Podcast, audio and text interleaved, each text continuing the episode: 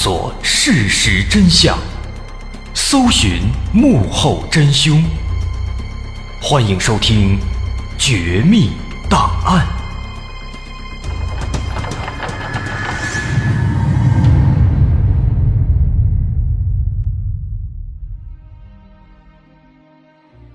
还原事实，探索真相。欢迎来到今天的《绝密档案》，我是大碗。在一九九三年七月六号上午，东莞的一家出租车公司突然向当地警方报案，说在前一天的傍晚交班的时候啊，公司里边有一名皇冠幺三零新出租车的司机，叫张妹，她一直没有回到公司交班。那第二天，公司就打电话到他家里边询问，结果这个张妹的妻子呢说。张妹一整晚都没有回来，那这就奇怪了。这个司机张妹啊，为人老实稳重，结婚十四年以来没有这个夜不归宿的情况。如果说他跑夜车回来晚了，那肯定会和妻子打招呼。但现在呢，却音讯全无。由此，这妻子和公司意识到，没准是出什么意外了，于是马上就向派出所报了案。说当时警方接到这起报案呢，接警的新人警察小武一阵精神恍惚。因为出租车司机失联的案子，这已经不是第一起了。在之前的三个月里，周边地区已经接连发生了两起同类的出租车司机失联遇害的案子。那么算上现在张妹这一起，已经有三起了。即便说是刚入行不久的新人警察小武，也渐渐的猜到，这应该是一起连环系列案件。咱先说说前两起案件。第一起案件发生在当年的四月二十一号，在那天深夜十二点左右，有人在城郊的一条公路下的池塘里，发现了一名严重受伤的男子。这名男子满脸是血。头部严重受损，甚至头骨都已经很明显的有很多处变形，这很明显是遭到了某种钝器的多次击打。而且不止头部，这名男子背部也有多处刀伤，血如泉涌，生命危在旦夕。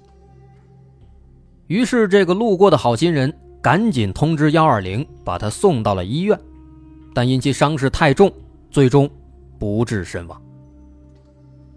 后，警方查明，这名遇害的男子姓谢，是一名普通的出租车司机。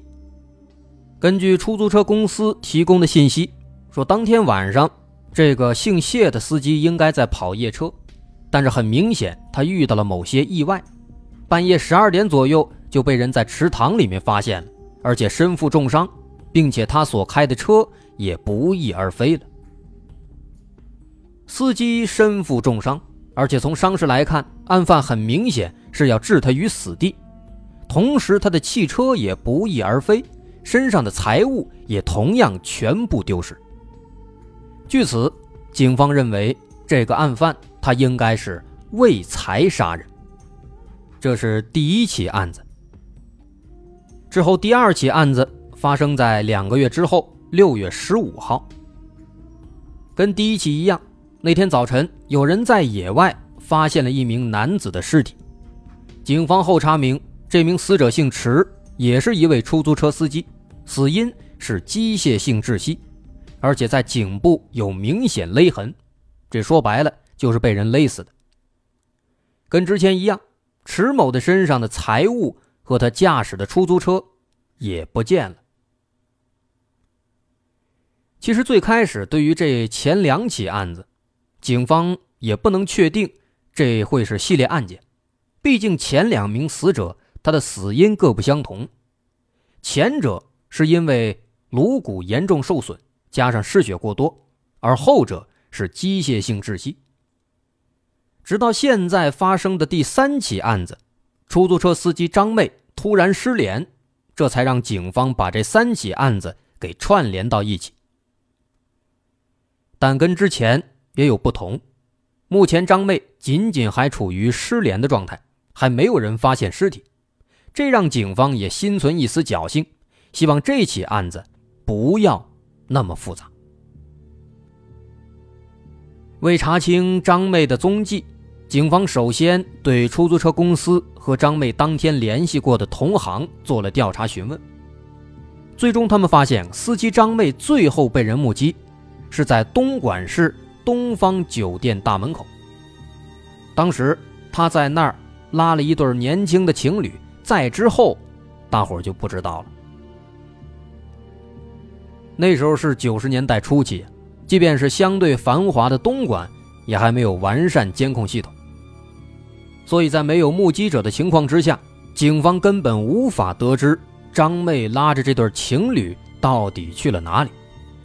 他们只能反复的在东莞进行走访询问，但是几天下来毫无收获。张妹和她的皇冠幺三零型出租车就好像是凭空消失了一样。那么无奈之下。东莞警方开始向全省公安局发出协查通告，希望其他地区的警方能够一起来帮助寻找。毕竟，这出租车司机走南闯北，拉个大生意出个城下个乡，那也是不稀奇的。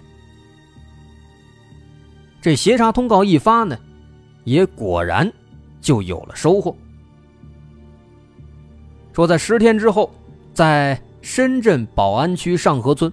一名老汉惊恐地拨打了报警电话，他说，在自家的荔枝园里面发现了一具男性尸体。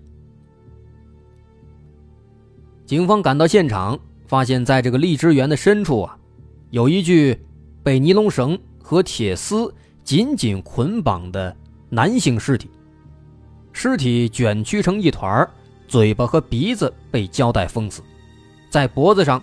还挂着一根绳子，很显然，凶手是在把人勒死之后，怕他还没死绝，又把他的嘴巴和鼻子用胶带封住，保证他彻底断气。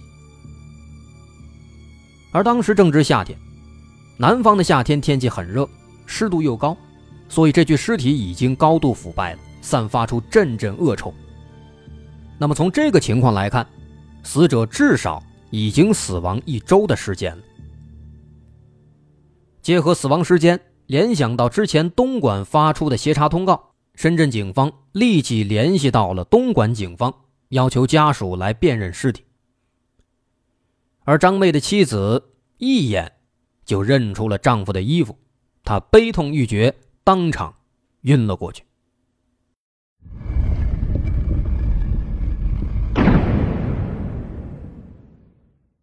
现在这起案子有了尸体，虽然是个悲剧，但好在对于案件的分析也得以进一步推进。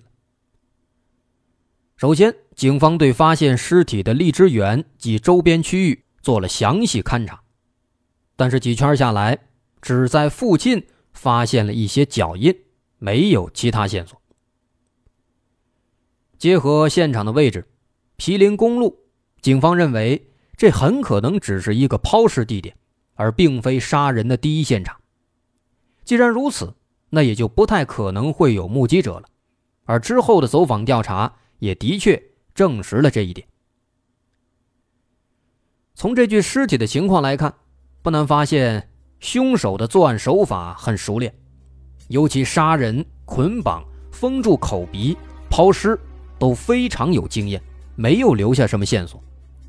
由此看来，这应该是惯犯。那么，这也在侧面提高了系列案件的可能性，同时也增加了破案的难度。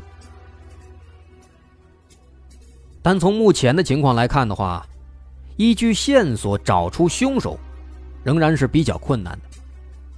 首先，凶手杀人使用的工具——绳子、铁丝这些东西都很普通，都是随处都可以买到。甚至捡到的，所以说以物找人，显然是不太可能。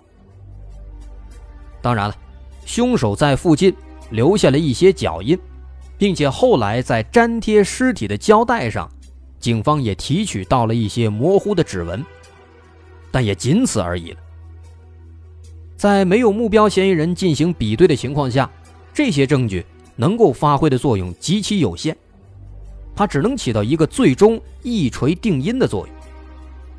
如果说拿这些脚印、指纹去找人比对，那几乎是不可能的。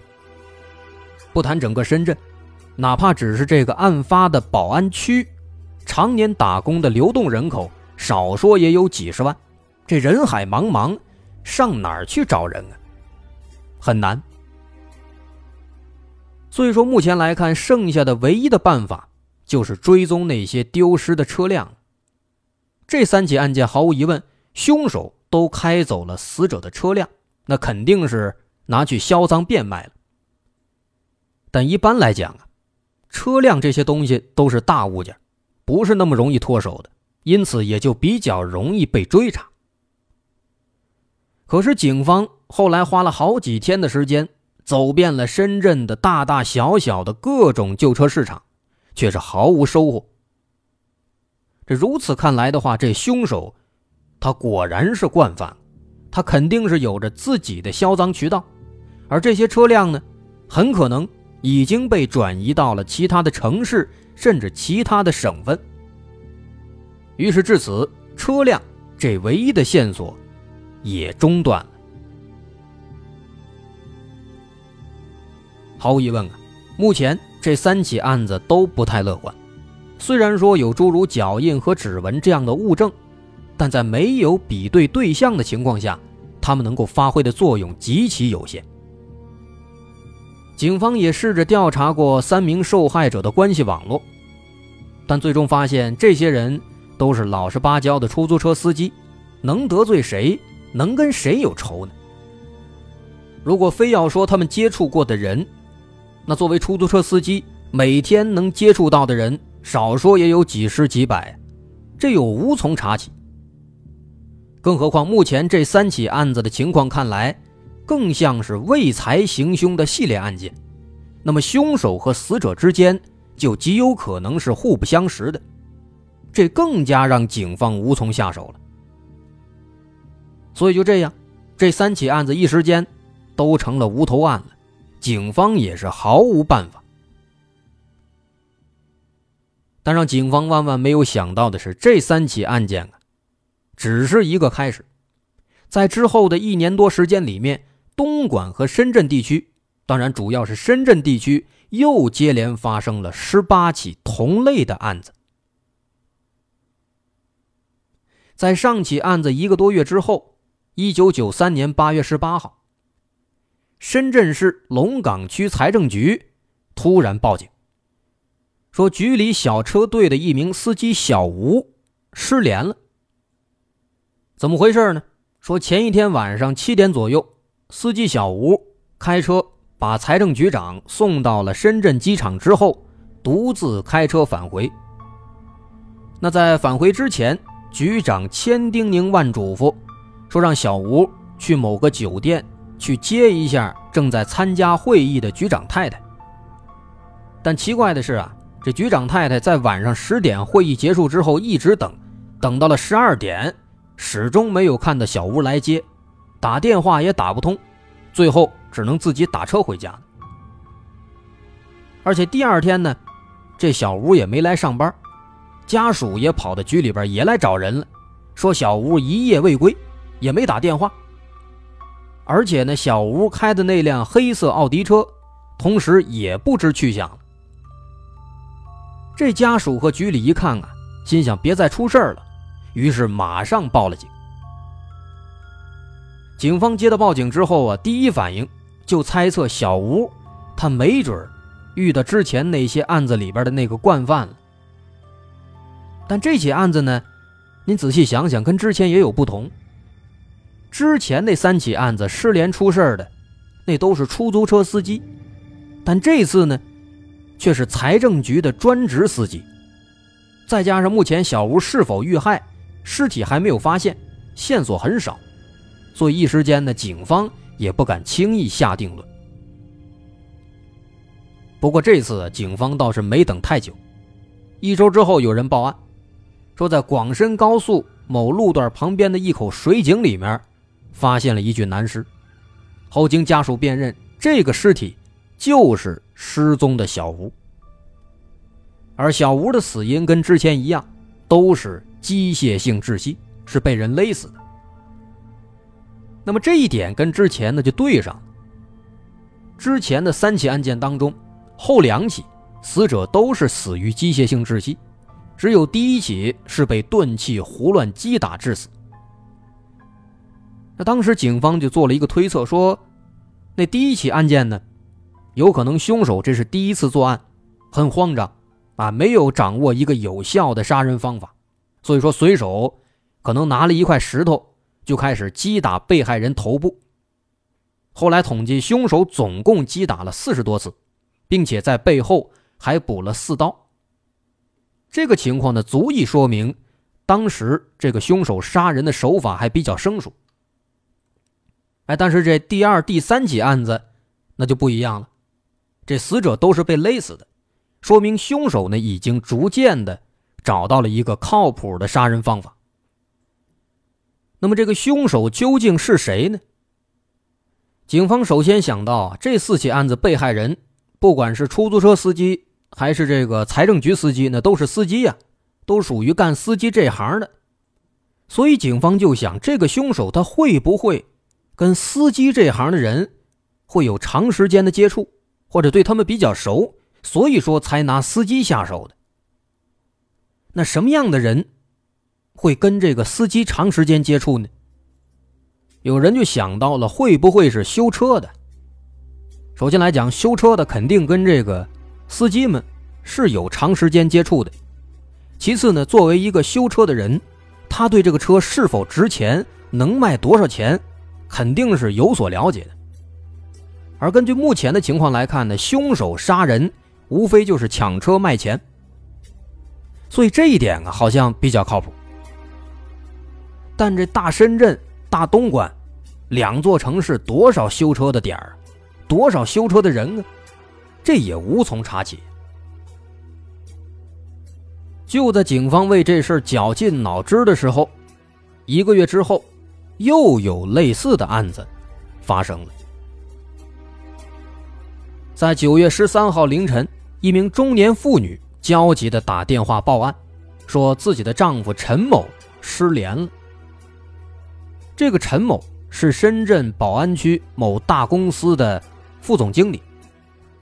在前一天傍晚，啊，也就是十二号下午，他回家之后，这陈某呢就跟妻子说。说明天啊要见客户，今天啊我先去把这车给洗洗。于是当天晚上吃完晚饭之后，这陈某就开着他新买的凌志牌轿车，去了机场附近的一个洗车厂去洗车去了。但妻子在家呀，一直等到当天深夜，丈夫陈某还是没有回来，打手机也打不通，打呼机也没人回。于是呢，妻子就赶到了这个。丈夫常去的这个洗车场，结果那的人说：“说你老公洗车就花了二十分钟，早就走了。”这妻子一听啊，脑袋嗡的一声，赶紧就报了警。而五天之后，在惠阳县沙田镇一条公路旁边的草丛里，一名打药的农民发现了一具高度腐烂的尸体，后经确认，这名死者就是失踪的陈某。如此算下来，这已经是系列案件的第五起了。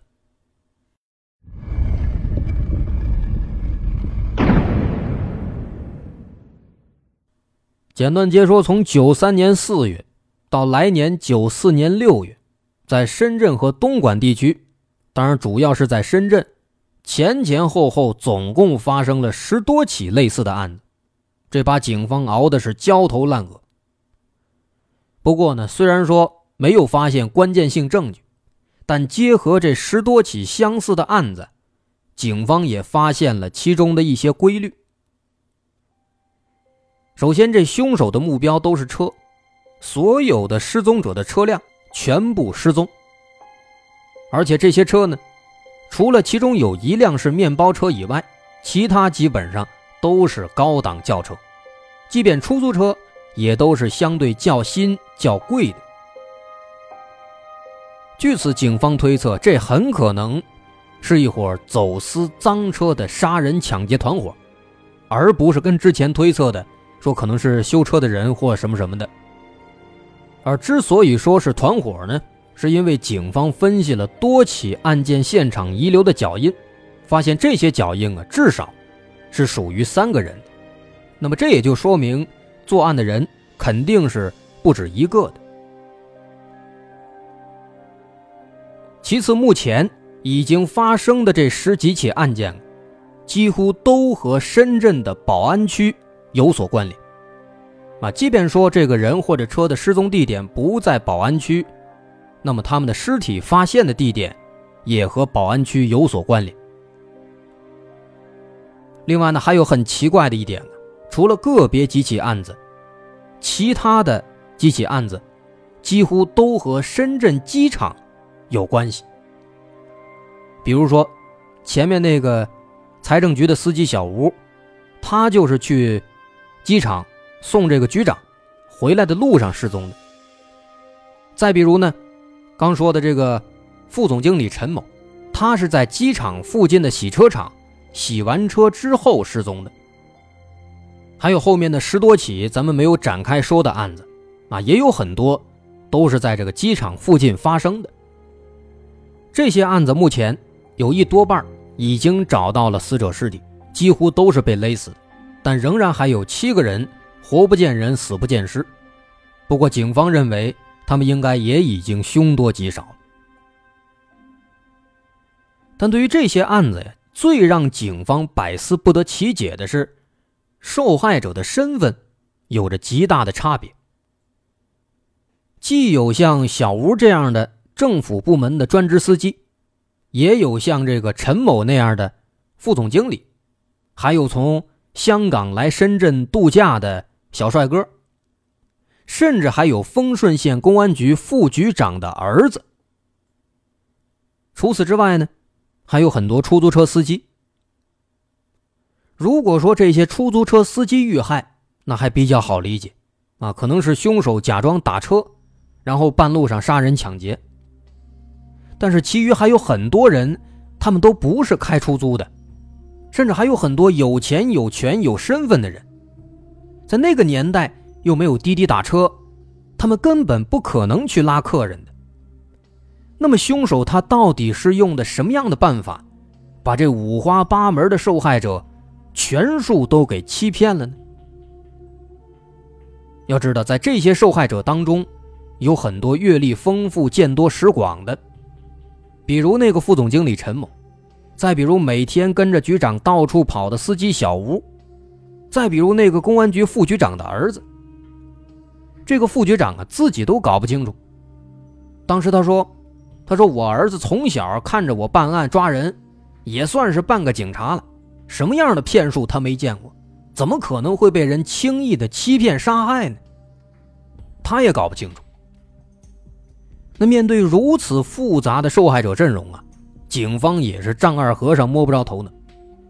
但偏偏这案子仍然还在接连不断的发生，警方的压力可以说那是空前巨大。那么这起案子到底是怎么回事儿这些凶手到底是什么人啊？怎么这么厉害？您别急，不久之后啊，这起系列案件呢？突然发生了一个小小的转机，这个小转机呢，让警方是茅塞顿开。怎么回事？真相又是如何？下节咱再详细的说。我是大碗，如果您喜欢，欢迎关注我的微信公众号，在微信搜索“大碗说故事”，点击关注即可。那么稍后下节咱们再见。